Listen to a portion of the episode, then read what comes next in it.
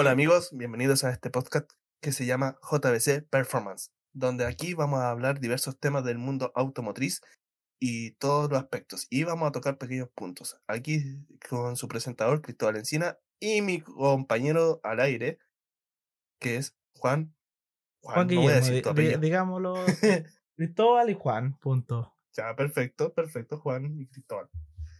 Ya. Eh, del tema que hoy día vamos a hablar es ¿Por qué lo que pasó en la showrun, de, el regreso de la showrun después de 12 años acá a Chile y el problema o digamos las dificultades que ha tenido el Gran Premio de La Vega, tanto su ejecución y... Pero primero vamos a eh partir hablando sobre la showrun. Primero que todo, tengamos claro cuándo fue la última vez que vino Red Bull con su RB7. No, no, con, con un coche Fórmula 1 directamente. Fue hace 12 años, creo que fue hace el 2000. Yo tengo entendido que fue el 2011. Fue el 2011. ahí, ahí, ahí, trajeron a David Coulthard. para los que no están interiorizados, la Red Bull Showrun es un evento que genera Red Bull junto a su equipo de carrera, Red Bull Racing, que traen un auto de Fórmula 1 a las calles de una ciudad, para la, especialmente a, a, las ciudades que no tienen el, el beneficio de tener un gran premio, básicamente. Y aparte traen a otros vehículos de clubes locales, demostraciones, espectáculos, cosas. Bueno, la showrun no es tan solo la demostración, como dices, del Red del coche de Fórmula 1. ¿Cuál es la gracia? Es que efectivamente en este año, en especial este año, calzó con que los premios de esta, de esta actualidad iban a correrse netamente en lo que es América. Entonces, eh, como tú dices, hay un gran premio que tiene una showrun, pero es especial. No es como la que tuvimos nosotros. ¿Por qué es especial? Esta la vendría a ser la Showrun de México. ¿Por qué? Porque la desarrolla quién? El piloto, el mejor dicho, el segundo piloto que tiene la escudería, que vendría a ser Sergio Pérez, conocido como Checo Pérez. Y correcto. Y también hubo bastantes influencers, a mi parecer, e-, en mi opinión, mucho más atrayente que lo que vino de aquí a Chile en general, eh, presentando vehículos. Y también el layout era un poco diferente porque pasaba por, por la Plaza de Ciudad de México. Perdón por no saber cuál era. Pero. No, no, me acuerdo el nombre. No, no, no me acuerdo el nombre. Pero al fin, sí, al, fin era que venía Sergio Pérez, Checo Pérez, el, el, piloto más querido, uno de los pilotos más queridos de, de Latinoamérica en general. Porque al fin y al cabo es el único piloto latinoamericano que está en la categoría. No el eh, hispanohablante, porque si no, no contamos a Carlos Sainz y, a, exacto. y a Fernando Alonso. Pero sí es el único latino que está en la categoría máxima del automovilismo. Es que eso lo hace, eh, por decirlo así, más sabroso, que sea latino porque es como el representante de, de este gran premio de las carreras de Fórmula 1. Y de nuestro sueño frustrado de no poder entrar y ni siquiera correr. Porque es bien conocido que aquí cuesta, cuesta, pero cuesta mucho, no en otros países, en unos países que son como más predilectos.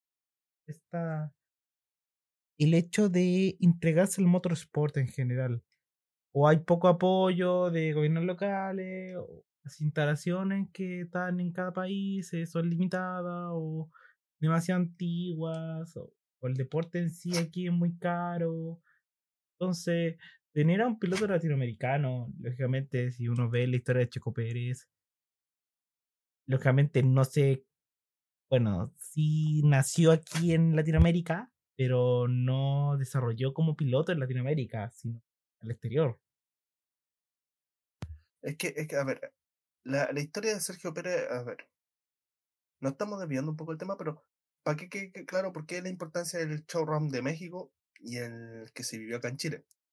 Eh, Sergio Pérez tuvo una travesía que lo podemos plantear para un próximo capítulo, que su desarrollo se vivió, eh, él nació como bien dices en México, pero su crecimiento, tanto como formación como piloto y formación como persona, fue en Europa, con diversas categorías. Ahora, volviendo al tema del showrun, eh, eso lo hace especial por el tema que es mexicano y está corriendo en su país natal. Lo que se vivió acá en Chile fue un algo similar en cuanto prestancia, pero se vivió de otra forma porque, a ver, eh, primero que todo, el piloto que vino actualmente a desarrollar el show es Piastri. No, no, no Piastri, Patrick, Patrick, perdón, Patrick. Sí, eh, él desarrolló el, esto por un tema que es como dentro de la, de la escudería de uno de los pilotos como no de reserva, sino, ¿cómo podríamos decirlo? De, ¿Es un piloto de exhibición al final, Patrick? Sí. Déjame buscarte el nombre porque a, la luz se me olvida. Pero para completar, eh, es un piloto de exhibición que está especializado en el tema del show, que también corrió en Fórmula 1 por ahí por el año 2005. Eso es lo que tengo entendido según lo que dicen diversas redes, eh, fuentes de información. Eh, el showrun, eh, cuando se desarrolló acá en Santiago, se planteó de una idea innovadora, o sea, se vivió a cabo hace tiempo, pero la Fórmula 1 hoy en día, con esto podemos determinar que ha tenido un gran impacto a nivel nacional. No ha sido tan solo un tema de que una pequeña cantidad de personas se enfoque en la Fórmula 1. Hoy en día, con este espectáculo, pudimos ver que el mundo del motorsport ha crecido y tendríamos que darle gracias a lo que es la plataforma Netflix, que promocionó de otra forma distinta lo que es la Fórmula 1. Ya no tan solo de verla en pantalla, ver a los pilotos correr, acá tuviste una cercanía más, más eh, con los pilotos y el equipo y el trasfondo que hay detrás de la escudería. Entonces, este showrun se yo siento que se vivió distinto. Sí. Y que también, como tú dices, la plataforma Netflix vio la otra cara que no se ve muy al público, a, menos que seas muy fanático y te pegado, no sé, a, las redes sociales de cada piloto, pero se vio de otra manera, eh, se vio de otro personaje nunca pensamos que nos íbamos a encariñar con, no sé,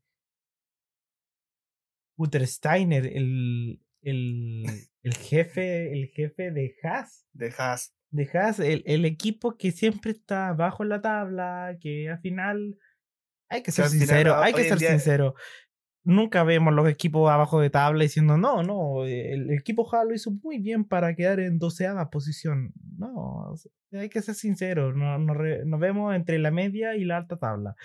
Pero al final lo que hizo Netflix, bueno, lo que ha hecho Liberty Media, al fin y al cabo, es abrir esta Fórmula 1 y hacerla más comercial, hacerla más vendible para el público, hacerla más espectáculo, yo diría.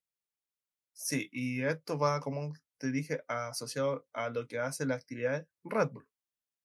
¿En qué sentido? Que Red Bull, a ver, uno habla de Red Bull y ¿qué se le viene a la mente? La bebida. Todos los deportes, la bebida y todo lo que es deporte extremo. Red donde tú haya un deporte extremo, está metido Red Bull.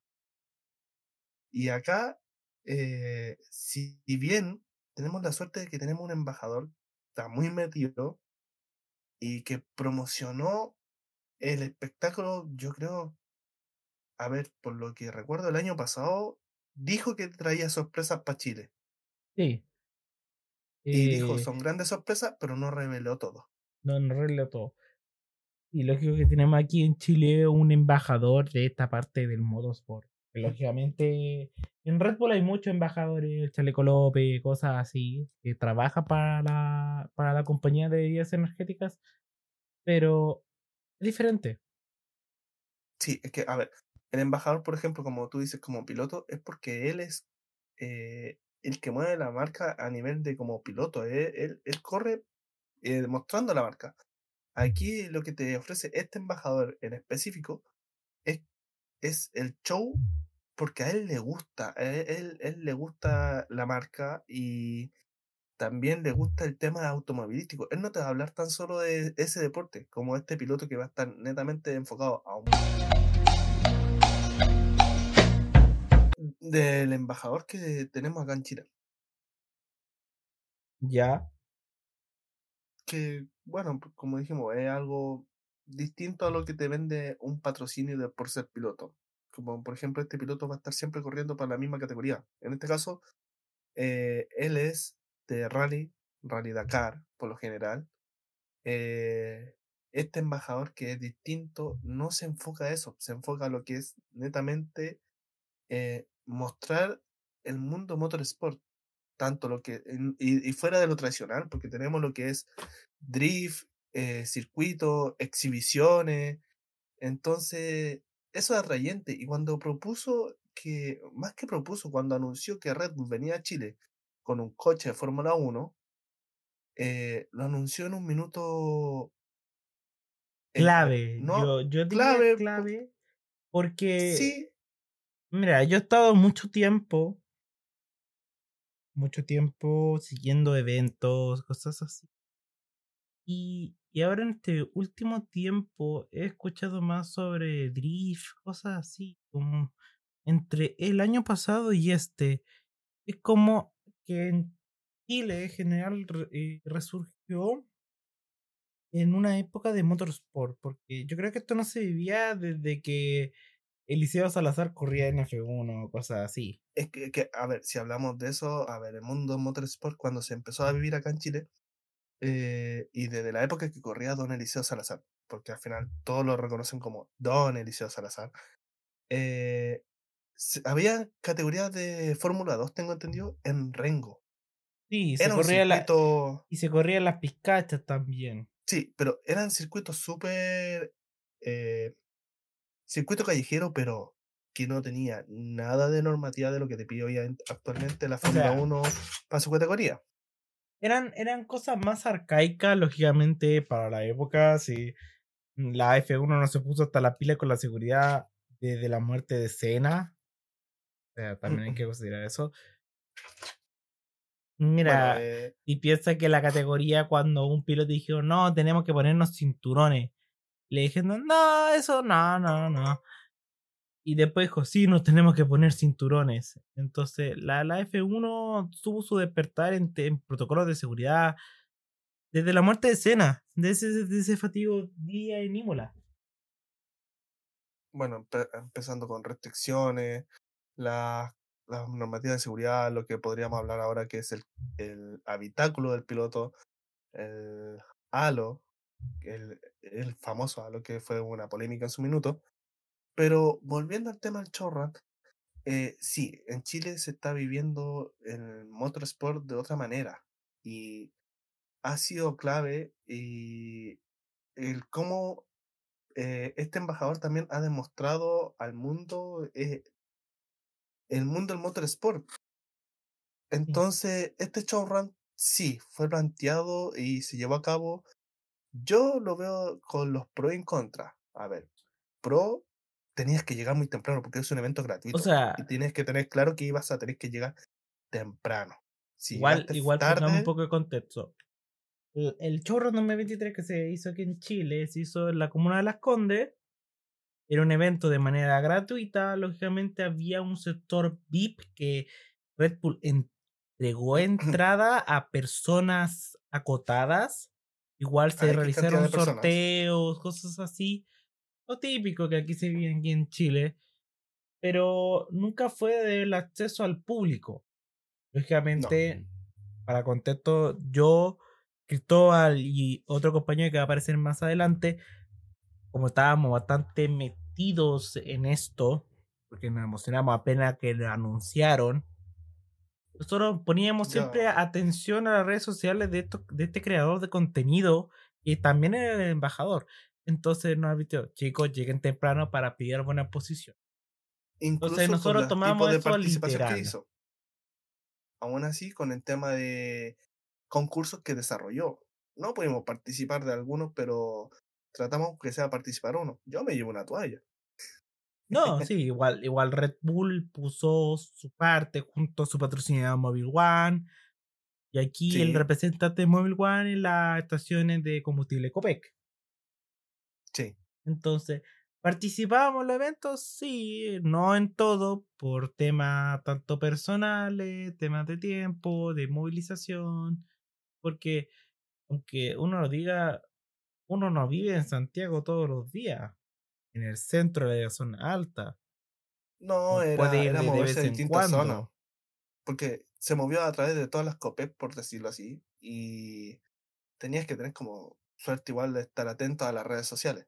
Sí. Pero, como dices, eh, se, patro- se promocionó el evento eh, con anticipación. Yo diría que a comienzo de año, si no me equivoco. O más incluso. Sin más, ya porque es así de como firme, comienzo de año. Porque, como te dije, este embajador dijo a fines, a mediados del año pasado que, que ven- venía con, con una sorpresa después de haber ido al, al Red Bull Ring.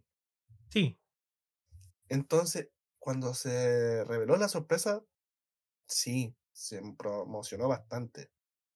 Siempre se habló que era un evento gratuito, que todos iban a poder eh, participar, poder ver un coche de Fórmula 1. Pero tenías que llegar temprano. y también temprano- esa, ese evento gratuito tenía su pro y en contra, a fin y al cabo. Y vamos a comentar lo que pasó, pero sí. No fue una organización maestra, pero estuvo mal. Dependiendo de la perspectiva.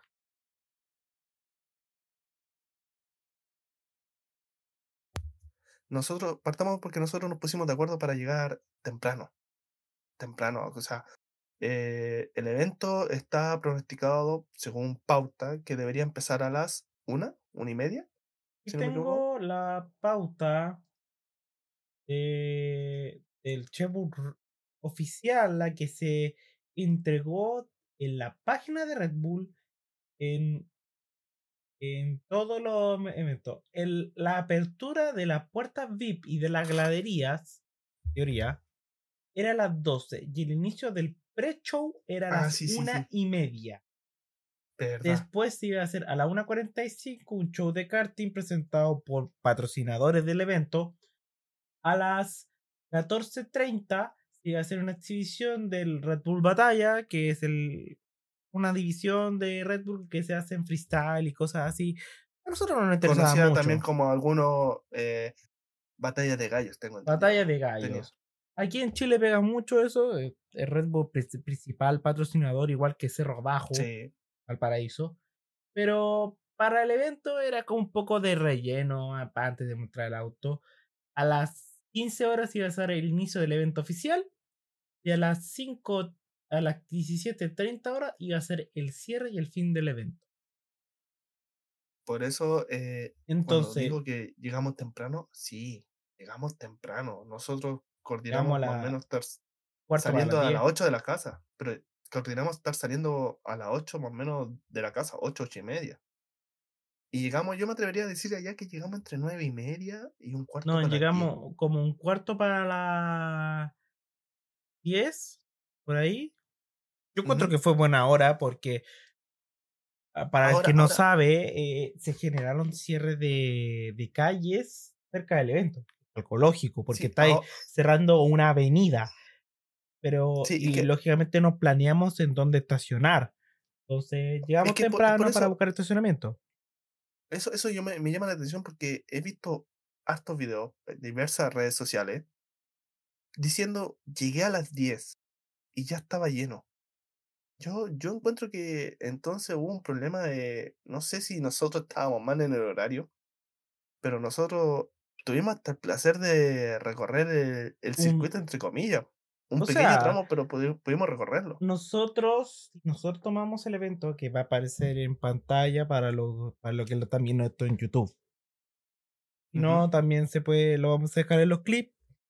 Eh, nosotros eh, tuvimos directamente, entramos por la mitad del evento, la mitad de la de toda la avenida donde se cerró, nosotros estábamos justamente en la mitad. Digámoslo así, entramos más o menos donde estaba la zona VIP.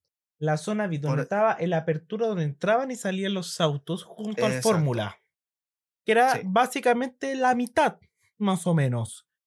Entonces, nosotros nunca hicimos el acceso por, por los dos extremos del, del, del, evento. Que porque entramos por otra parte. fuimos en auto.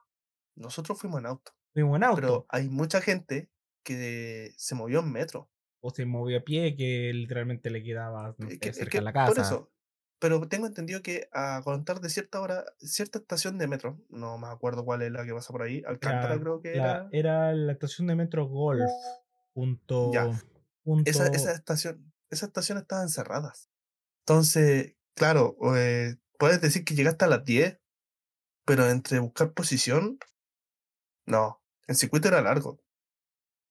Entonces, igual, yo creo, o sea, nosotros llegamos temprano por mi mera costumbre de yo llegar temprano a algo.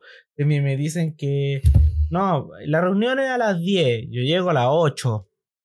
Porque yo prefiero esperar, yo prefiero esperar antes de llegar atrasado, llegar a justo tiempo, porque me da tiempo en el lugar, no sé, o de tomar un desayuno, de comer algo, prepararme, bla, bla, bla.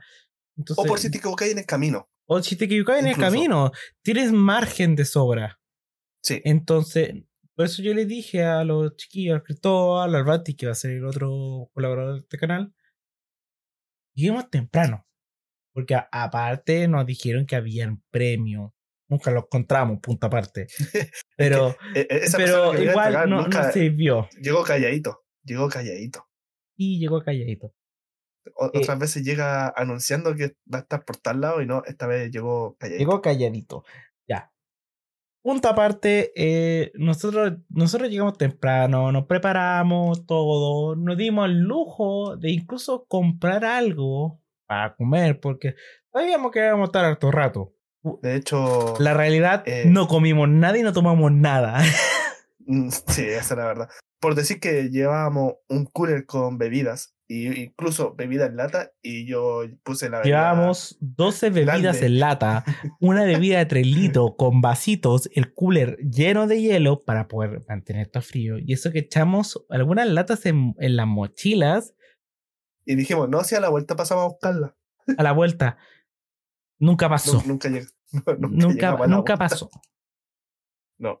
E, entonces, sí, pues nosotros tuvimos el lujo, realmente el lujo de podernos pasear, ver un poco. Lógicamente, cuando llegábamos, estaban organizando, estaban moviendo cosas. Todavía estaban montando. montando algo en la pista, que era afinar el circuito de karting no tan solo el circuito de karting, sí, acuerda que también hubieron otros problemas que pudimos, pudimos notar nosotros. Por ejemplo, el, el, arco de Red Bull inflable, pudimos darnos cuenta que estuvieron montando una estructura a último minuto. Bueno. Entonces, cultura chilena.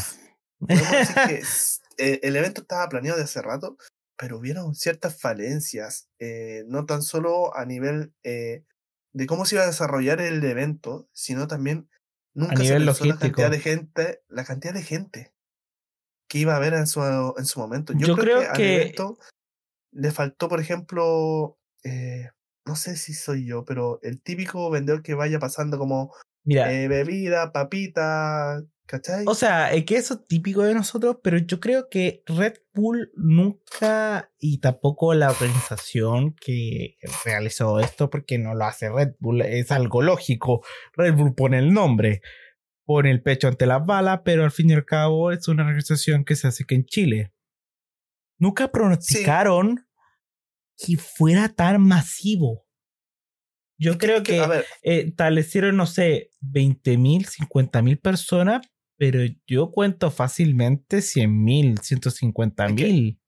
A ver, partamos por un tema. Todos los que estaban al frente de las vallas, las gradas que pusieron, que fueron muy pocas, la mayoría estuvo reservada, eh, los que llegaron temprano, podríamos decir que son verdaderos fanáticos del motorsport. Y, no, y nosotros, no, que y nos- que y nosotros nos consideramos buscar fanáticos. algo. Porque yo diría que los que estaban atrás eran netamente gente espectadora. La mayoría, no estoy diciendo que todos. Pero eh, noté que había mucha gente que desconocía eh, la magnitud del evento. Ahora, como te digo, sí, hubieron falencias, como dijimos, y lo vuelvo a recalcar, porque, por ejemplo, nosotros que llegamos temprano, ¿no? encontramos una buena posición, tuvimos el placer de encontrar una buena posición, que fue quedar netamente al lado de las salidas de los autos, o sea, de, de la salida de los autos de que son anexos al, al RB7.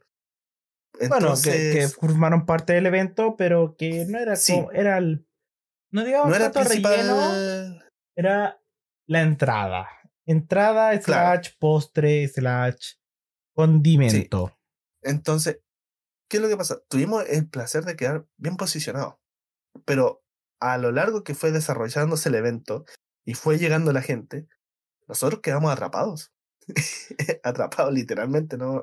Y yo, Yo- yo en un punto, eh, historia, historia personal, yo llegaba con la idea también del evento, porque lógico, evento que haya, merch que haya. O sea, siempre va a haber el lugar donde vendan polera, gorro, cosas así. Bueno, aparte Red Bull. Entonces yo venía con la idea y aparte uno de nuestros compañeros me mandó el cartel que venía con los productos que se iban a vender en la chorra. Entonces yo dije, oh, es mi oportunidad de comprar una polera de Red Bull. Como buen fanático, Como buen fanático que soy, porque yo sabía que si la compraba ahí me iba a salir 20 veces más barato que comprarla de otra manera. Porque para el que no tenga contexto, la polera de Red Bull vale como se- 70, 60 mil pesos. eh, Eh, eh, eh, es considerable para hacer una polera. pero espérate, ¿comprada a través de dónde? No, es lo que vale si tú lo, si tú lo ves en la página, vale eso. a través de la página de Red Bull. Pero ese no es el precio final, porque tienes que agregarle los impuestos, tienes que agregarle el envío, el traslado. Exacto. Entonces al final se te queda en algo de 80, 85, 87 mil pesos, que yo ya lo he calculado. Y si tú No- lo no compras por conveniente. compradores terceros que traen esto, se te va a catapultar a los 120, 130, 110. Entonces es algo diciendo, yo Obvio, no estoy dispuesto tiene a pagar tener ganancia. 110 por algo que valía 70. No, Entonces, a mí esto me abrió la oportunidad diciendo, oye, puedo comprarla la oficial, la oficial, la oficial, la oficial. No la réplica, no el no la reimprimación, no, la oficial, la de ellos, la bolera de Red Bull. Entonces, Sí, digamos que compraste la Sí. polera. Sí. Que la compraste, sí, la compraste. Si Ya, espera, espera, después es llegamos a detalle. después llegamos a detalle. Yo, yo estábamos ya posicionados tipo once y media. Sí, tipo como once y media, ¿no? Sí. Sí, más o menos después de Y todo show estábamos ya posicionados en nuestro lugar, todo. correcto No, y no, establecido. espérate, Yo diría que más. ya, pero más o menos. Porque llegamos a las Sí, 10, nos dimos una media vuelta y como ya a las 11, 11 nos posicionamos y yo como a las once y media eh, fui a comprarla. Y me Sí, y, de y- y- y el bate me dijo por desesperado. Y entonces, si te vas, perdí el lugar. Olvídate que guardamos el puesto. Olvídate. O- olvídate, guardamos el puesto. Yo lo tenía claro. Ya, ya venía con la mente diciendo, aquí cagué. Pero lo hago. Cuando llegué allá, las poleras de Sergio Pérez, Ser Checo Pérez, estaban agotadas. Literalmente agotadas. Y- La- y- cuando le y preguntamos a la chiquilla, a la, a la vendedora, diciendo, "¿Cuál- eh, ¿tienen tal polera? Eh, abrimos en, en 10 minutos más. Eran Sí. ya las 10. Y abrían Ah, a las empezar 10 el y media. Piensa, pasó una hora. Una hora. No, ni siquiera comenzó el evento. Una hora. Y ya se había vendido todo de Sergio Pérez. Ahora, Entonces dije, ¿what? entonces, ya es que hay- hay- a, a- a la fe me tiré a la fila diciendo habían como cinco personas delante mío ya dije asumible cuando llegué en la cola llegaba hasta la pasarela cuando llegué a comprar a, a mi turno. O sea, what? Ya, y le pedí a la señorita, señorita, porque yo soy doble XL, porque tengo, soy volumétrico, por decirlo así. Para no decir que tengo guata, pero soy Lo, lo que volumétrico. conocen al Juan van a entender. Ya, soy volumétrico.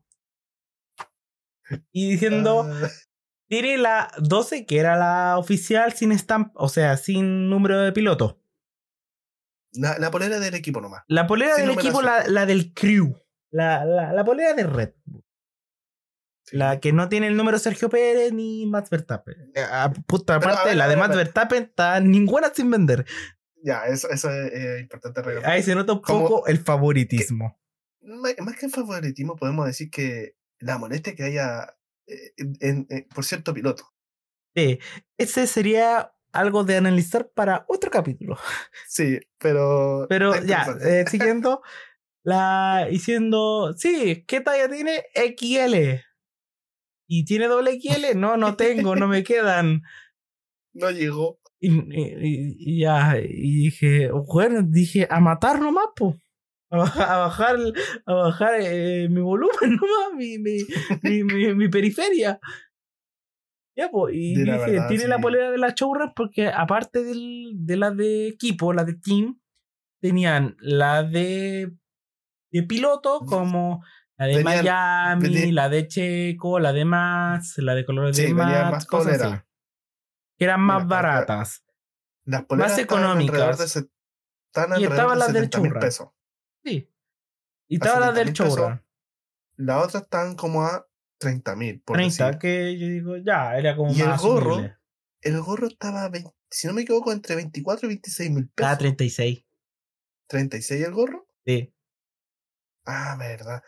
Y Ya. entonces, los Pedí sí una del caros. Showrun, que había una con el RB7, súper bonita. ¿Tiene esa?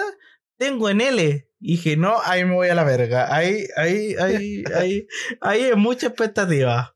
Ahí, ahí es como el Rostov no hace maravillas. El Rotov no se maravilla. Entonces pedí un gorro de color beige de Oracle Red Bull Racing. Sí. Ya, felizmente me fui con mi gorro y mi polera.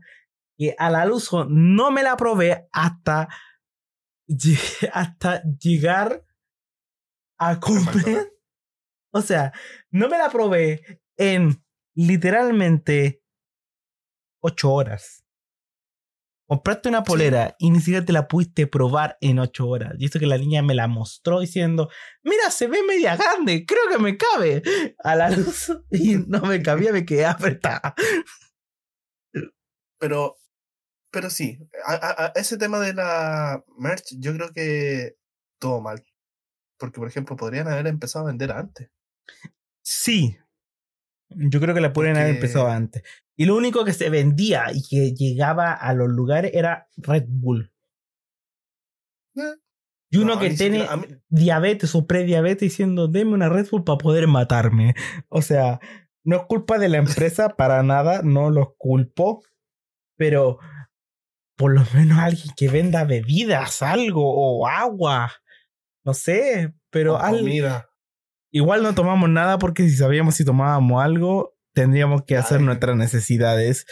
Y, y ahí, ahí, eh, ahí No, la no, no. pasábamos mal. No, olvídate. Yo, yo entré a un baño. Yo, te juro, casi muero en ese baño.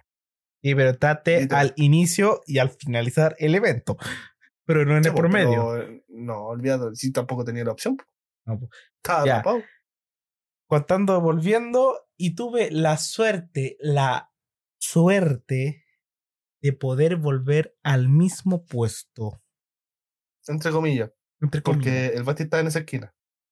Sí, pero tuve la suerte de volver.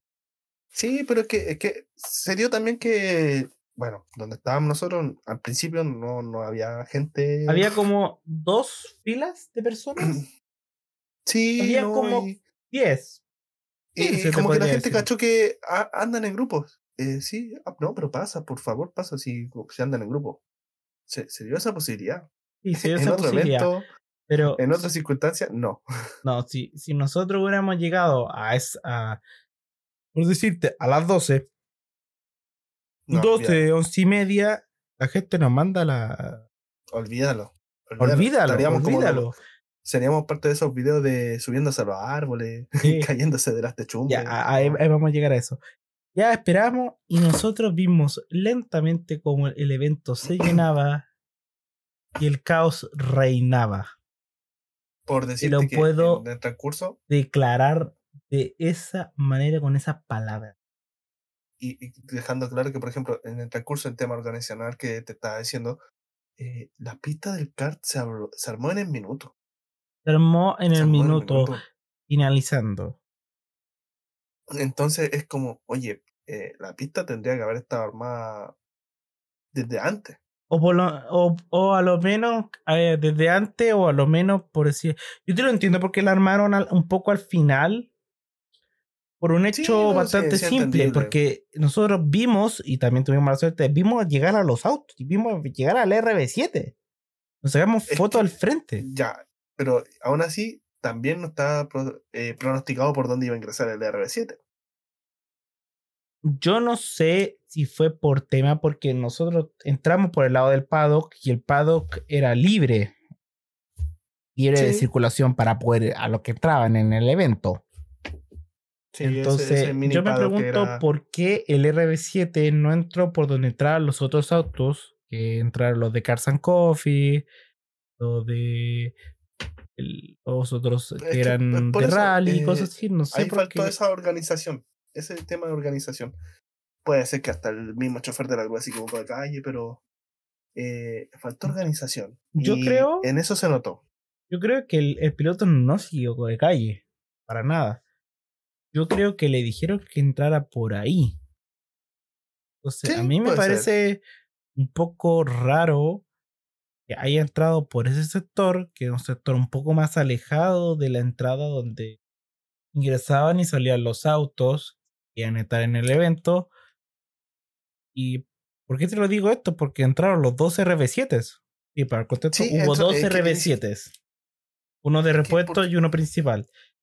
Por eso, entraron por una calle, nada que ver. nada que ver. Por eso te digo que no fue un error del, del de la grúa, mm, sino fue algo deliberado por parte de la organización.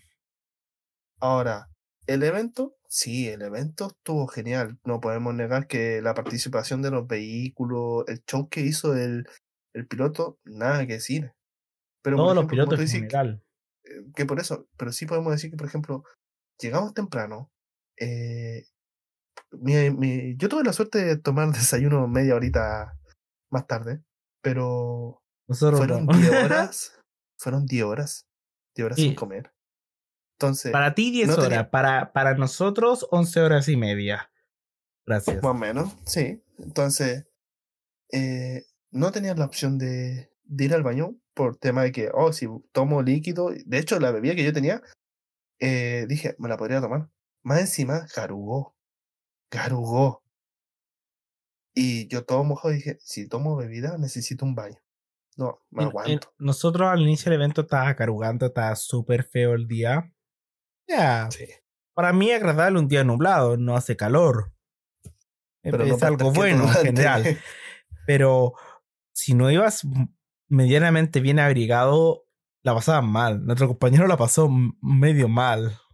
Sí, medio mal. Tuvimos que hacer incluso calor humano. No, sí. Ya después cuando se empezó a llenar el evento. El evento y se puso un poquito el, el, sol, mejoró el día. Pero nosotros estábamos nosotros cuando iniciamos el evento, estábamos, yo cuando ya volví de comprar todo, estábamos pensando, no va a llover. Ahora. Y no tenemos para taparnos de la lluvia. Tú andabas con un polerón, porque andabas con un polerón, yo andaba con una soft shell que a fin de cabo es medio hermética, pero igual me iba a mojar. O sea, no, no andaba ni con parca, ni con chubasquero, ni con nada. Y yo, el bien inteligente, dije, no, no voy a llevar mochila para andar más cómodo. Me arrepiento. Yo, yo, yo, tengo entendido que a lo que se transcurrió el evento, eh, hubo gente que eran fanáticos que llegaron temprano, pero se pillaron que estaba todo lleno. Y nosotros tuvimos la suerte, es que no sé, pero es que agradezco que llegáramos temprano, todo eso, que quedamos bien ubicados. ¿Por qué? Porque, por ejemplo, tuvimos la opción de sacarnos la foto con ese embajador, tuvimos la opción de sacarnos la foto con Nico Pino. Nico Pino, en ese Nicolás minuto. nadie- yo, no, yo no tenía pensado que él iba a estar ahí. Yo solo iba por el RB7 y el show Y que te eso. habían vendido. Pero tuvimos la opción de sacar una foto con Nico Pino. Tú recibiste el autógrafo de Nico Pino en tu Eh, gorro. sí. Entonces, A veces me arrepiento, oh, no compré la polera, pero compré el gorro que era claro y tenía un lápiz en mi bolsillo. Dije, por intentarlo no pasa nada. Y recibí la firma de Nicolás Pino. sí, entonces, digo, tuvimos buen, buena posición dentro del transcurso. ¿Estuvimos apretados? Sí, fue horrible. Fue horrible. Y Apretado que es, no pudo- es- es- es quedarte un poco chico. No, sí, es verdad. estu- Estuvimos casi contra. Eh, aprisionados. Casi compartimos fluidos corporales. No, Dejémoslo mucho, así. Mucho. Pero. Pero sí. Lamento por la gente que no pudo llegar a ver el, el RB7 porque hay muchos videos diciendo como. ¿Qué tal fue tu experiencia con viendo el RB7? Muy Eh, y hay un video que decía. Eh, nadaremos. Nadaremos. Entonces era como decir. Iba con, con la misma gente, te movía. Acá nosotros no. Quedamos eh, en una posición que estábamos casi como un cubo. Era un cubo perfecto. Al lado teníamos la pantalla y al frente teníamos otra pantalla y una galería. Entonces, sí, quedamos bien. Lamento por la gente que no pudo ver el, el auto, el show como corresponde. Eh, pero ese es lo que se vive con ver un evento gratuito. No, nunca se pensó quizás en la cantidad de gente que íbamos a recibir. Da- da- dato curioso, dato curioso que el Red Bull, eh, lógicamente, el, el- el evento estaba patrocinado completamente por Red Bull. A otros patrocinadores y auspiciadores. Pero Red Bull era la marca principal.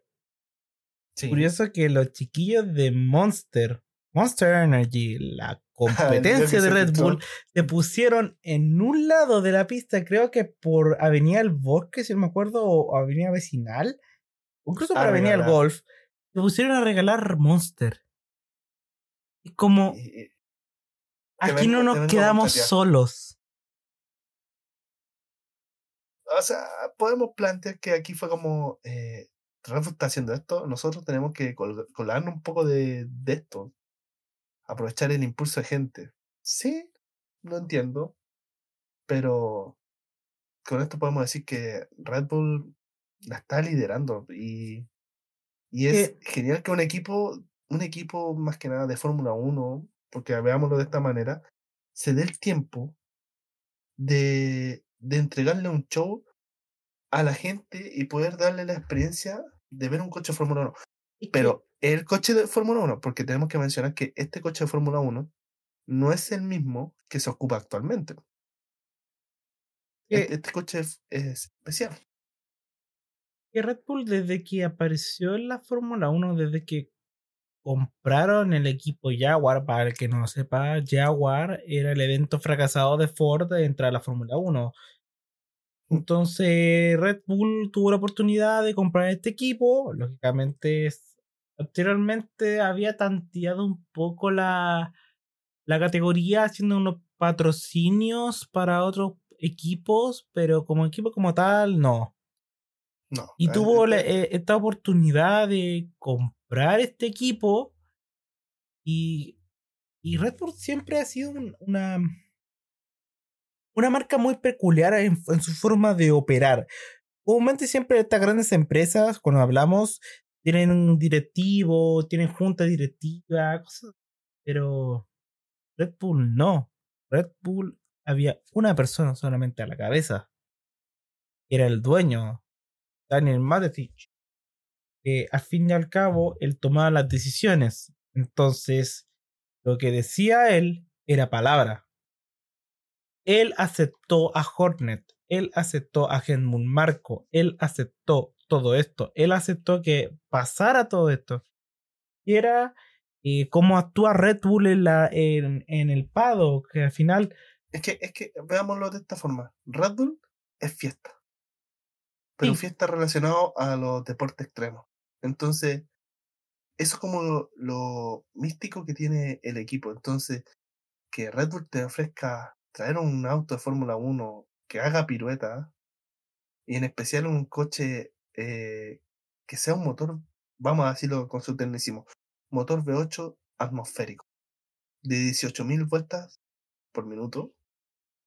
Entonces, eh, tú te un, este, este auto tiene el mítico sonido de un Fórmula 1. Sí. Y para los que vean la categoría actual, eh, ese, el coche actual no, no, no hace ni la mitad del No, ruido de lo de- que hace este. De la, desde la época, desde, desde 2014, desde la época, esta era híbrida. Híbrida. Se, se ganó en parte, no sé, son los no te lo voy a negar que los motores actuales son una obra de ingeniería más grande No, de la humanidad. No te lo, No te lo discuto, voy a negar.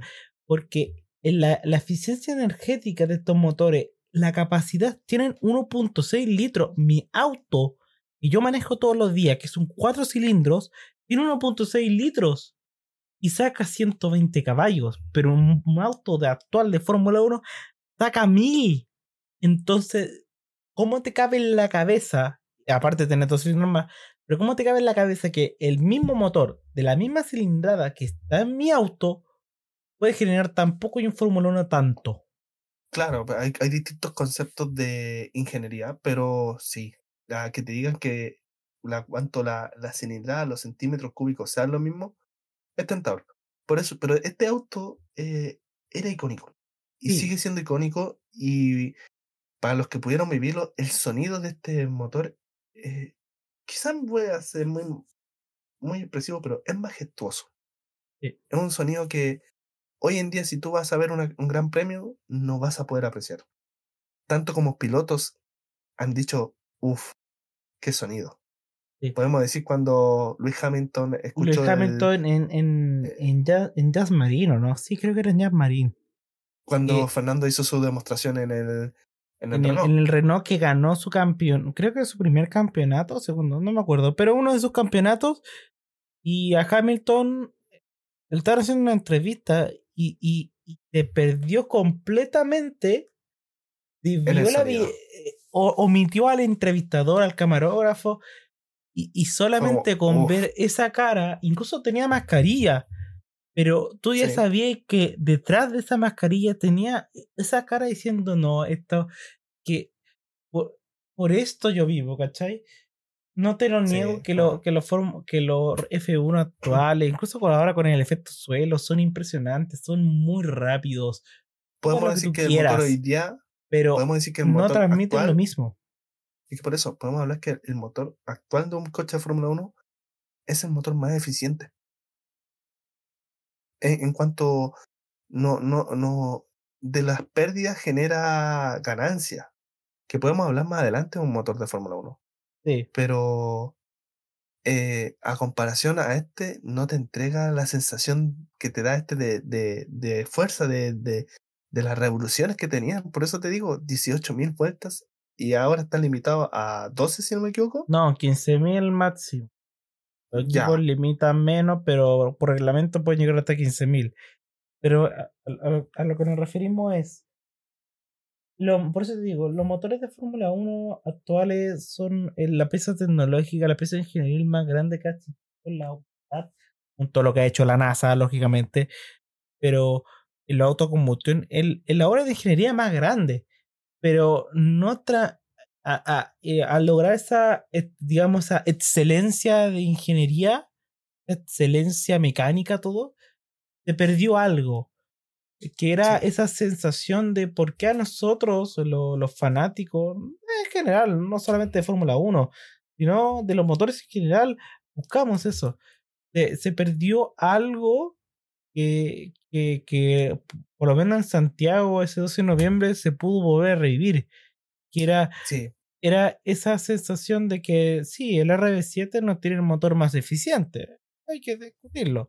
No es, lógicamente es una pieza de ingeniería muy compleja y todo, pero no, pero digamos, si lo- tú lo comparas con el RB19, lógicamente sale perdiendo. en, en los aspectos donde debe competir, en, en performance. Es que son conceptos muy distintos, pero es, es la gracia de la Fórmula 1 de ir innovando, ir creciendo, y buscando nuevas tecnologías. ¿Qué no diría que tan nuevas? Porque, por ejemplo, si nos ponemos a la actualidad, el efecto suelo, que vamos, tenemos un tema ahí que podemos hablar, no es algo de ahora, es algo que se planteó hace tiempo, pero se limitó, porque hoy en día las tecnologías te permiten desarrollar este efecto, este, este nuevo eh, concepto. sí, Entonces, entonces, entonces sí, eh, concuerdo. Eh, y en conclusión podemos decir que el evento que se llevó a cabo del Test Shop Run de Red Bull en Santiago 2023, eh, sí, fue, fue espectacular. Fue genial para los que pudieron ver el, el auto. Eh, hubieron falencias, hubiera gustado que, por ejemplo, hubieran más galerías, como algunos reclaman, porque sí, estar nueve horas de pie, ocho horas por parte baja, agradece un menos, poco de asiento. sí, ah, yo me estaba apoyando en las barandas. O sea, nosotros tuvimos el Pero, beneficio de poder, poder descansar un poco el cuerpo en las barandas. Pero para las personas pero, que están, digamos, que eran, digamos, más altas que nosotros, que podían verlo bien, sí, podían verlo bien, por ejemplo, digamos, detrás de nosotros, o detrás de una persona, sí, no, estuvo sí, completamente parado el mismo tiempo, prácticamente el mismo tiempo que nosotros, incluso menos, pero pero sin nada. Sí, no podía ni traer una silla, ni nada, nada. Que literalmente no que cabía. pantallas y ahí no se veía nada, Nada. Nada. No, entonces, por eso te digo, el evento Por eh, eso, estuvo bien, sí, eh, el espectáculo fue genial, pero faltó quizá un poco más de planificación. por eso a muchos le quedó este chorran como un evento agrio. Para Sí, los que pudieron verlo, por, en el caso, por ejemplo, por, por decir el caso de nosotros, o la persona que estuvieron en galería, VIP, o incluso la zona que tuvo con discapacitados, porque tuvo una zona para discapacitados en silla de rueda, que le pudieron ver bastante de frente, los pasaron genial, ¿cachai? Para nosotros, para las demás personas, que yo tuve un amigo, también es fanático como nosotros, muy fanático de la Fórmula 1, pero llegó a las 2, las 2, y a las 2 estaba repleto, no pudo no ver nada. no Se paseó nada. no sé cuánto rato para poder, entre comillas, entre comillas, ni siquiera en- bien, entre comillas, encontrar un lugar para poder ver el RB7. Incluso ver el, el- el evento en general. Entonces para él quedó bastante disgustado, también otro. Nosotros No, quedamos maravillados, encantados, pero porque tuvimos la oportunidad de estar al frente. y eso que nos movíamos de la primera ubicación. Sí, pero igual, tuvimos la oportunidad de estar Sí, al ¿no? frente. Ahora, eh, pasando al otro punto, quizá, para ir avanzando, porque ya tenemos el tema de, del showroom y quedamos claro que hubieron falencias. Vamos a tocar el, el tema que se viene ahora, que se, todo es un evento que está siendo eh, en boca de todos los fanáticos de la categoría. Es el Gran Premio de Las Vegas. El Uf, polémico o de medio polémico Gran Premio de Las Vegas.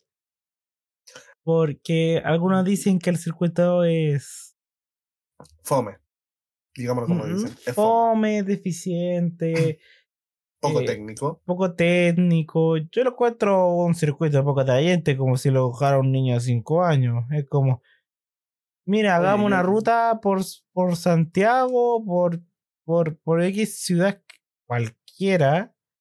Oye, Y, perdóname, y, pero la manguera de mi casa yo la dejo tirada en el suelo y tiene más curvas que el circuito. Es verdad.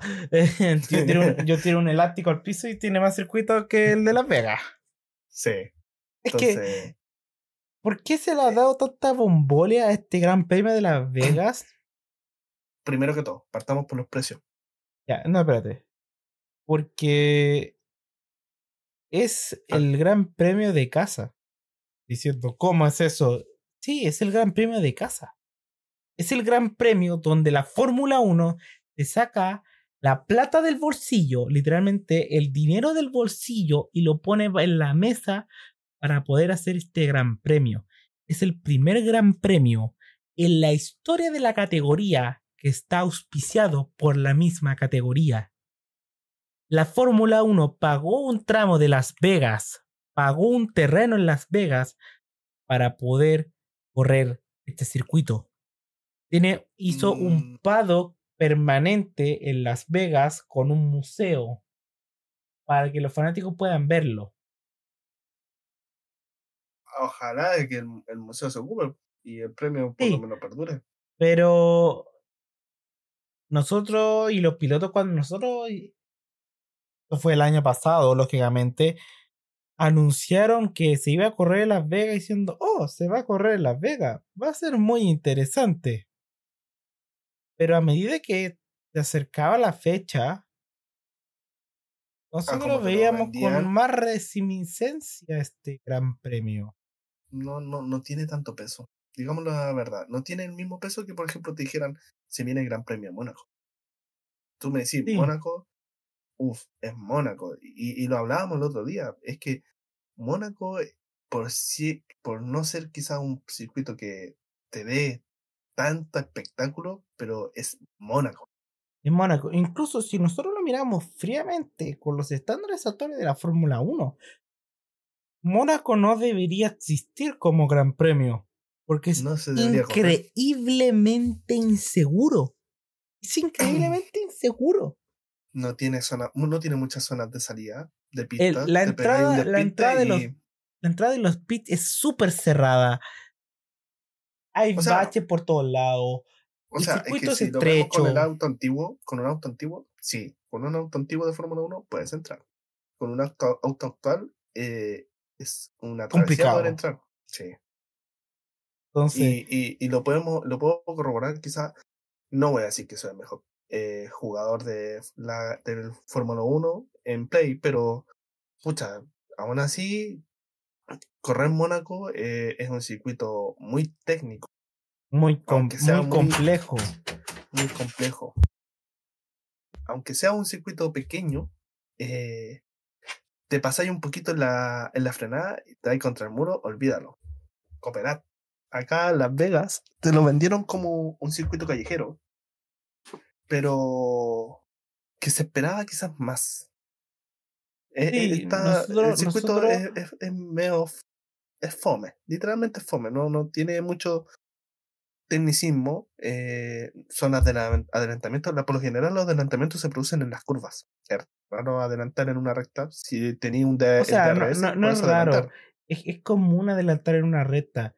Pero nosotros lo que esperamos es adelantamiento en curva, en zonas técnicas, en zonas donde que Claro. no está el apoyo del DRS. Nosotros Por eso, esperamos que, eh, por- eh, que, que, por ejemplo, en una curva haya batallas entre los dos pilotos, luchando cuál es la posición, haciéndose la tijera, entrando por el, por el, por el exterior, otro por el exterior, ¿cachai? Claro, cosas así, que- eh, espera, que- uno. Pero no, no, no te da eso. Y más encima, analizando la imagen que te dan, eh, partamos por todo. eh, La salida pit. Perdóname, pero esa salida pit es, es terrible. O sea, sí, sí, de, de que podemos esperar que haya algún accidente. es horrenda. ¿Para qué decirte? Tres largas curvas. Pero meme, yo me morí de la risa que tú podías incluso mandar un te eh, escribir un mensaje por el teléfono sin, sin sol- soltando el volante, haciendo cualquier Mm. cosa en esa larga recta. No es la larga eh, diciendo, ah, pero Bakú tiene la misma recta. Sí, pero Bakú tiene una zona técnica muy interesante. Pasa por un lugar súper estrecho. Tiene unas curvas muy interesantes. Entonces, el trazado te compensa en sí. Una larga Y- y recta, lo pero que tiene una zona técnica. Que eh, todos los que han jugado Fórmula 1 y corren en Bakú y le han pegado a esa zona, se le viene a la cabeza, I'm stupid. I'm stupid. Sí, Charles Leclerc, nuestro, nuestro que demostró Pegando- que Bakú hay que, hay que tenerle respeto. Yo a Bakú le tengo respeto. O cada vez que lo No juego, sé, a, mí me, a mí me gusta Bakú. a mí me gusta Bakú.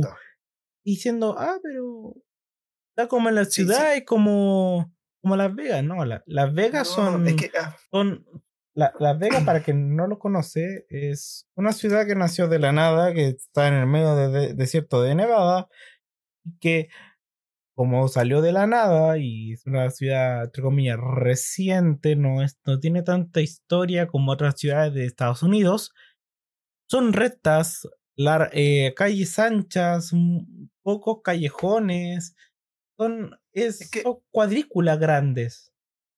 A ver, el premio de Las Vegas, partamos por esto, es un circuito con pocas curvas, un circuito con, no tiene mucho tecnicismo, un circuito que tiene una salida de pit peligrosa.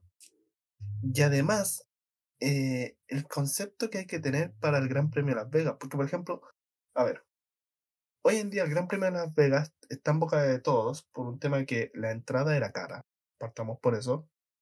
Y como tú dices, es el circuito de casa. Eh, es, es, el circuito que introduciría para quedarse en Estados Unidos todos sabemos que la máxima categoría de automovilismo eh, se mueve netamente por Europa.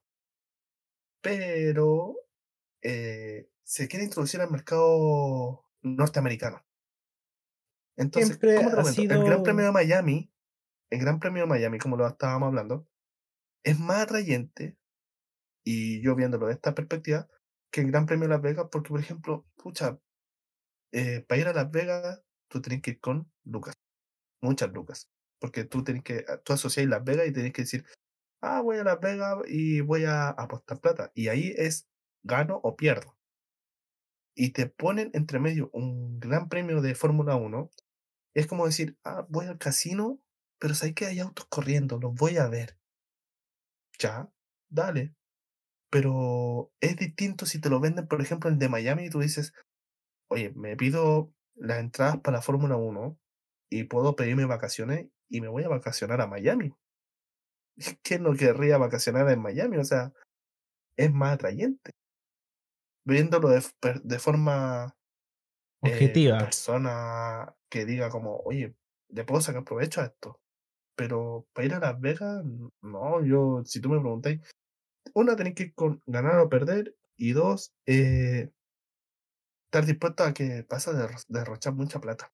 O sea, si tú vas a viajar por Estados Unidos, que al fin y al cabo varias personas lo han querido hacer, nadie se plantea como primer, ah, planteámoslo, como primer viaje. Yo voy a ir al, a Estados Unidos. ¿A qué, a, qué, ¿A qué estado voy primero? Yo no, te yo no, si yo a mí me pusieran, yo no me planteo yendo primeramente, no, voy a Las Vegas, sería muy entretenido. No, no, yo voy a Miami, Nueva York, Los Ángeles, eh, California, Washington, por tema de, ese apartado histórico que tiene. Otras ciudades donde todas estas películas también el, cine, el cine también pega fuerte, no, no lo neguemos. Nadie. No. Yo nunca, yo nunca en mi vida he visto una ardilla. Nunca en mi vida he visto un bus amarillo de escuela que haya ido a buscarme a mí. Nunca lo he visto. No, es, otro tema de cultura que vas a poder aprovechar, pero si te lo venden como un premio de carrera, no. No, es poco atrayente. Pero, eh, digamos, Dubai es lo mismo. No, Dubai no es lo mismo. Dubai, o sea, Las Vegas es la ciudad del exceso, correcto.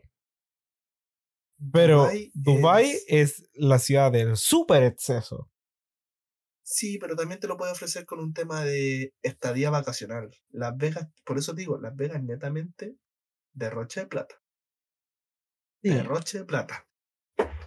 Y además, si vaya a Dubai, escucha, uno va hasta a probar auto.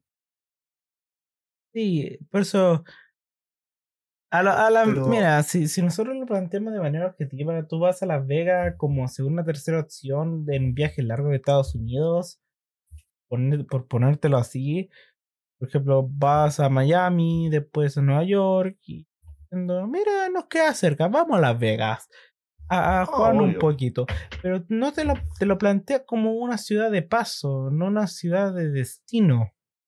No, Te lo planteas como en otra cosa. Por ejemplo, oh, voy a voy a ver el, el precio, el- la, la tienda del precio de la historia, o, o, o esto que arreglar loco por los autos, cosas así. Eso que vimos en el History y, no- y nosotros diciendo, oh, No. lo, lo vamos, lo vamos a ir a. Sí, lo vas a pasar a visitar porque queda Las Vegas. Yo sigo recalcando, Las Vegas como lugar turístico, sí. Funge como lugar turístico. Pero como segunda o tercera opción. No como una primera. Yo, yo creo que ahora es momento de decir, eh, está en boca de todos. eh, ¿Cómo se va a llevar a cabo este gran premio? Eh, ¿Qué resultados va a tener? Y, y después de, de ver qué pasó con el gran premio, porque en este minuto tengo entendido que uno, vamos a ver si tiene público, porque las entradas se estaban vendiendo baratas a comparación a cómo estaban. Y se están vendiendo Y- pocas. Y segundo, vamos a ver si es atrayente para los pilotos. Porque como tú bien me dijiste al principio, hay pilotos que querían, estaban emocionados. Daniel Richardo estaba emocionado por, por un gran premio de Las Vegas. Pero el circuito es poco atrayente, no tiene ni elevación. No, el circuito es plano, monótono, a mí, a mi ojo de parecer y lo que puedo estar probando a lo más que pudimos probar en el F1 2023. Digamos. Sí, pero, pero, no es hay, y, y hay, hay- hay otro tema que hay que hablar. Es que yo estuve viendo, se filtraron unos test drive antes del Gran Premio, rodando con Fórmula 2, Fórmula 3, con los Pirelli. No agarra nada. Y El que, suelo ver, es- es hielo. Te vieron esos Eso, test drive.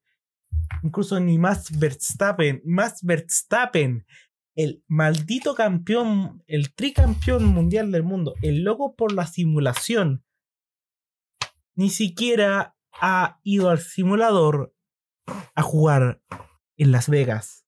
Es que me parece de locos. El campeón del mundo que se prepara un montón.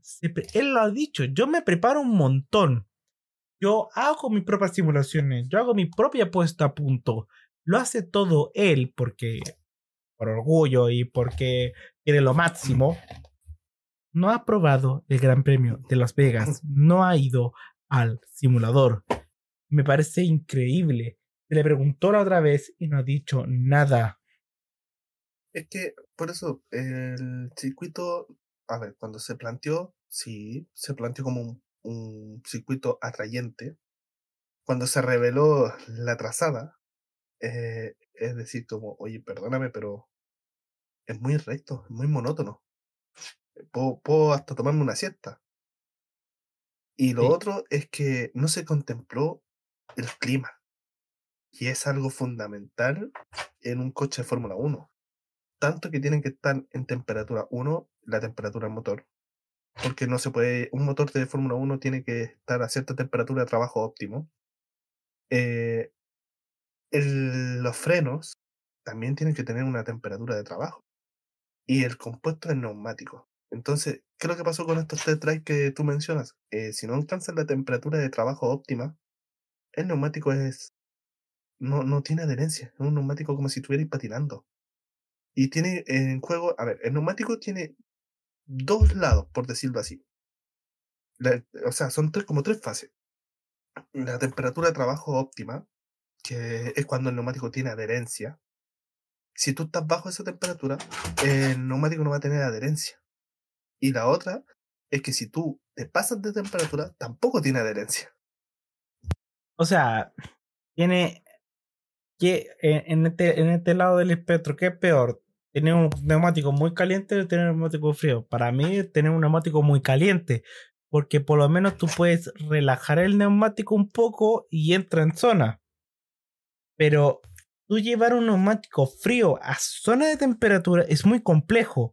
Pero tú llevar un eh. neumático de su, so- de su sobre zona de temperatura a zona de temperatura es más fácil porque tú lo dejas descansar un poco el neumático, dejarlo de atacarlo un poco y el neumático Claro. vuelve a agarrar.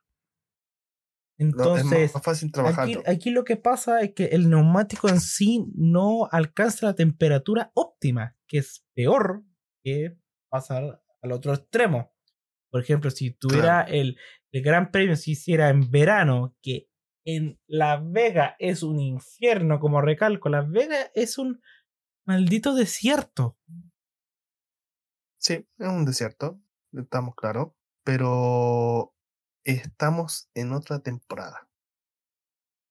Ah, Porque, a ver, el desierto tiene, a ver, todos dicen, a ver, primero que todo, el, circu- el circuito no se va a correr de día, se va a correr de noche.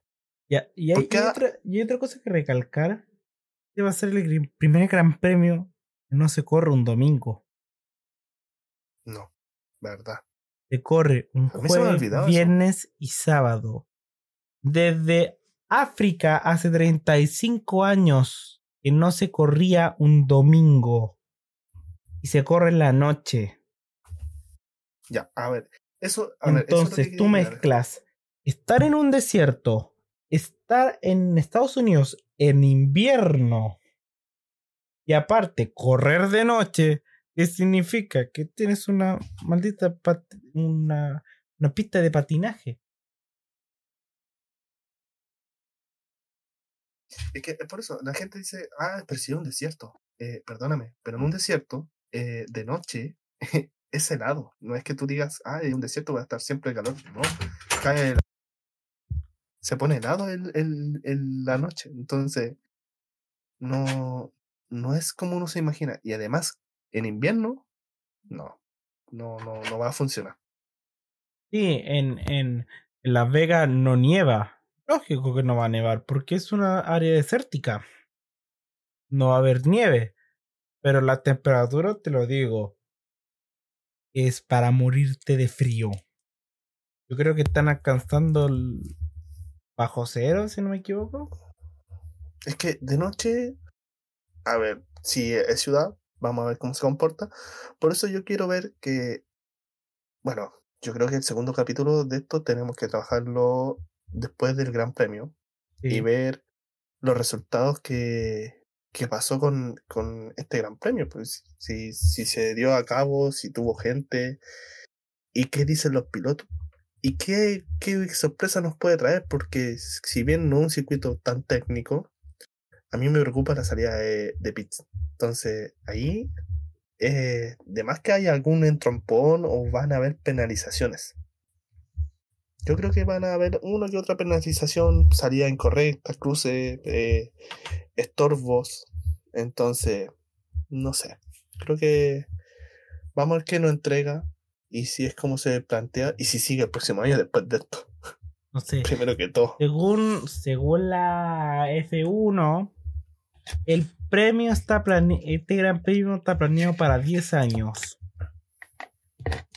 No sé cuánto aguante, lógicamente ellos predicen 10 años, el contrato dice 10 años, pero no sé cuánto aguanten los fanáticos para ir a Vega, porque el, el primer objetivo de este gran premio era atraer famosos, personas multimillonarias, influencers Famoso siempre va a haber. cosas así Famoso para poder traer a, a público. Famoso siempre va a haber. Hemos tenido la ocasión que en grandes premios que no son tan relevantes, hemos tenido la participación del. del a ver. De ¿quién fue? varios. Eh, estuvo Shakira en una y. No me puedo acordar. el- en Estados Unidos estuvo. Hubieron varios. Ya, hubieron varios. Pero siempre ha estado marcado por eh, famosos que han estado. Ah, estuvo este el. El. El actor Tom Cruise, si no me equivoco. Sí. Entonces, siempre han estado, incluso para premios que no son tan polémicos, han estado personas famosas. Yo creo que en este minuto enfoquémonos en que se lleve a cabo este gran premio y después de, de esto vamos a sacar un próximo capítulo analizándolo y ver si es viable. Y si no, si como dices que va a ser para 10 años más, creo que van a tener que entrar a cambiar el circuito. Entonces, Sí, yo creo que por ahí va hay que recordar, chino, el Gran Premio de Las Vegas, Yo en la primera edición no. Hubieron dos, dos ediciones anteriores y se corrieron en el Caesar Palace. En el estacionamiento del Caesar Palace. Eran 3,5 kilómetros de pista en un estacionamiento y era horrible. Literalmente horrible. Parecía una pista de karting. E, eso mismo, a mí me salió en, en Facebook. Para los que todos ocupan Face aún.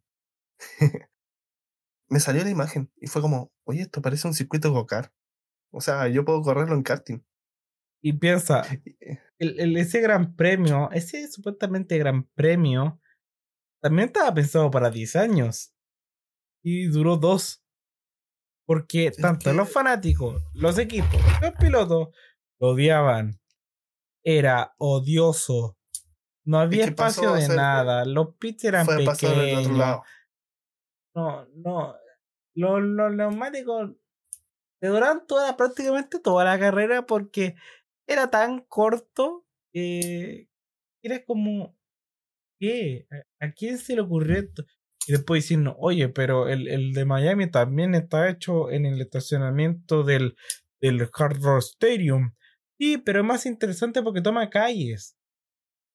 Y, además, yo creo que el, el Gran Premio Miami está muy bien elaborado, muy bien construido en su base y es interesante.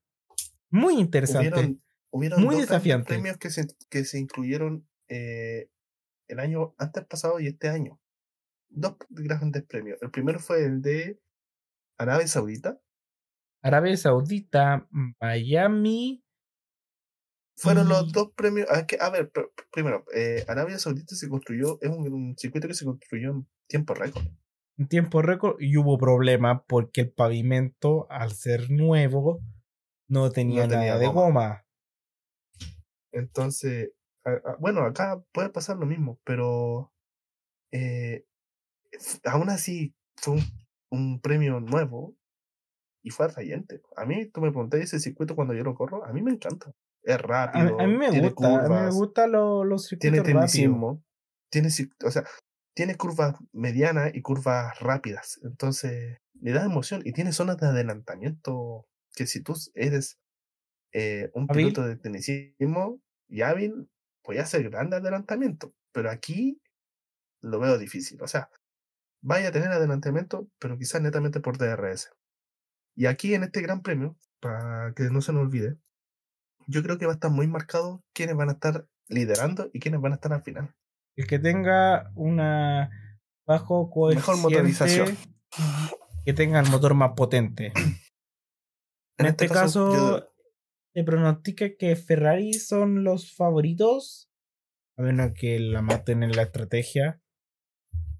y, y los McLaren, incluso Williams, porque Williams tiene muy poca carga aerodinámica en el auto su, no es tan sensible y lleva muy buena velocidad de punta. No sé cómo te la fuerza animante de Red Bull. Bueno, Red Bull para, todo, para todas las pistas siempre son los favoritos. Pero, ah, mira, yo te apuesto ni siquiera pues solo ver la pista, solo ver la pista diciendo, aquí van a usar los alerones de Monza, o incluso menos. Van a usar unos alerones que, que, literalmente son rectos. Van a tener el de res abierto. Mi, mi pronóstico es. No voy a decir quién va a estar primero, pero la cabeza va a ser como Red Bull, Ferrari, Mercedes y McLaren. Y al final vamos a tener metido a lo que es eh, Haas y yo diría que William. ¿Y sé que sería impresionante? Que se quede esto grabado no una pronosticación, nada, pero sería increíble que William gane. Sería como. ¿Por qué te lo digo? Por, por un hecho muy simple. Ellos siempre han demostrado que han tenido dentro de los autos lo que alcanza la mayor velocidad punta. Ah, yo pensé que con poco podían hacer más. Pero piensa, William tiene el auto más simple, más. Partamos por todo. William tiene a Duracell. le, le, sirve para las pilas. para el MGUK. El MGUK. Sí, pero a lo que me refiero es que Williams tiene aquí el auto más sencillo aerodinámicamente hablando. podría, si, comparamos la aerodinámica de. A, favor. Es que por eso, si comparamos la aerodinámica del Red Bull con la del Williams, no tiene es nada. Que hablando de Adrian Newey. ¿Qué estáis estoy hablando? Estoy hablando con una eminencia del diseño de un coche de Fórmula 1, Adrian Newey, si te dice, no, este un grado de, de este fondo de piso va, va a ganarte 10 caballos, diciendo, ¿qué? Oye, y te lo, y te lo dibuja. Perdóname, pero el, el efecto suelo del William, el, el, suelo, el suelo plano del Red Bull del 2021 tenía más, más, trabajo que el de Williams. Sí. Tenía mejor carga es que El de Williams dijo a, a Ross Brown, oye, ¿me pasáis los planos? Y sí, sí, sí, toma, por supuesto, por supuesto. Diciendo, ya chiquillo, tengo el, el, fondo, el fondo del auto. Y todos los de Williams digo, ¡buena! yo creo que así era la historia. Eh, puede no, todos los, fans de Williams, porque a mí me gusta Williams en general. Eh, tiene un equipo con mucha historia. Con uno de los autos más avanzados en su época. Fue innovador en su momento, sí. Fue, innovador. Pero, Pero ahora, es ahora es como si no fuera por Alex Albon, Williams se va, se va, se va al traste. O sea, es que, perdóname, pero William es como que hubiera pescado la maqueta del prototipo de, del efecto suelo que se lanzó desde el nuevo reglamento y no le hizo ningún cambio. Lo único que le puso el, el DRS y, le, le, le, puso la livery.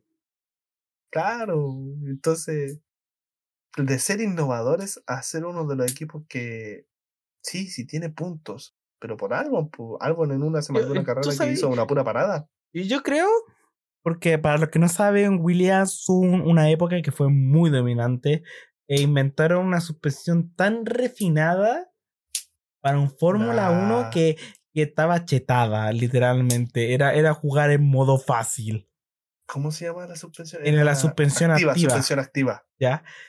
Entonces, yo creo que Williams está esperando el momento que la FIA diga, pueden usar suspensión activa diciendo aquí llegó mi momento y me pongo todo el presupuesto al auto. Yo creo que están ahorrando como un, como un depósito a plazo para decirle, oye, cuando venga la suspensión activa, ahí puedo ponerle presupuesto al auto diciendo, ya, bueno. Y de los años, no, pues, si, ¿cuánto era? ¿Como 130 millones? Bueno, eh, está haciendo la táctica que hizo Haas en sus minutos cuando no, si nosotros estamos aquí para puro correr, porque por reglamento tenemos que correr una temporada, si no, no podemos. Y como aquí estamos por compromiso, no, no estamos por qué. y que Haas lo dijo en su minuto. No, no estamos corriendo por para ganar ni nada, ni, ni siquiera para estar en la zona a punto. Estamos corriendo porque el reglamento nos pide que tenemos que correr. Entonces, digo, estamos aquí por comprom estamos aquí por compromiso, no por voluntad. Yo, yo creo que eh, a raíz de esto, como ya dijimos, y para ir, yo creo que cerrando el tema, no sé cuánto llevamos ya de transmisión, pero eh, vamos a, hablar en, el próximo capítulo la, cómo se desenvolvió este gran premio. Y creo que podemos empezar ya, como dije, a ver, para que vayan al tanto, este canal va a estar netamente hablando de lo que es motores, eh, el mundo automotriz en mundo general. automotriz en general, exacto.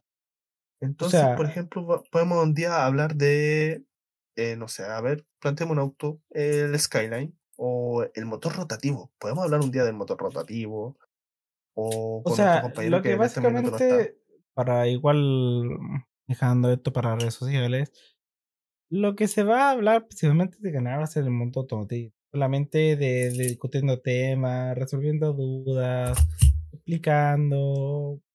Pero solamente esto, por ejemplo, lo que estamos hablando aquí de la Fórmula 1 en showrun, lo que está pasando en el mundo automotriz en general, sino también eh, dando guías, consejos, iniciación para todas las personas que les gustan los vehículos, les gustan los autos, no las motos, también sirve para poder ayudar a todas esas personas.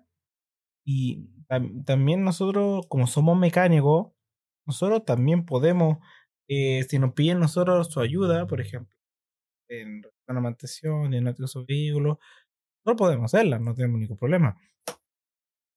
Pero vamos a estar en evaluación. Este es un proyecto que va a ir creciendo y es como A ver, JBC Performance es un proyecto que está compuesto por tres personas. En este minuto nos falta un compañero que por temas personales no puedo estar en esta. Está luchando otra batalla. Pero sí está en otra batalla. Pero este proyecto eh, busca introducir, más que introducir, eh, generar un espacio de, de diálogo. De debate y de educación por el mundo. Entonces queremos dejar las puertas abiertas de que si, si, a alguien le interesa un tema, nos lo diga. Y si alguien quiere, eh, tiene conocimiento sobre cierto vehículo, motor o actualidad, bienvenido sea y lo discutimos. Esa es la idea de este canal. No sé qué más pueda agregar, Juan. Yo diría ahora. Vámonos ya nos despidiendo de este primer episodio. Podemos dejarlo Sí. como piloto. O como episodio 1, temporada 1. De, Sí, de, de JBC Performance.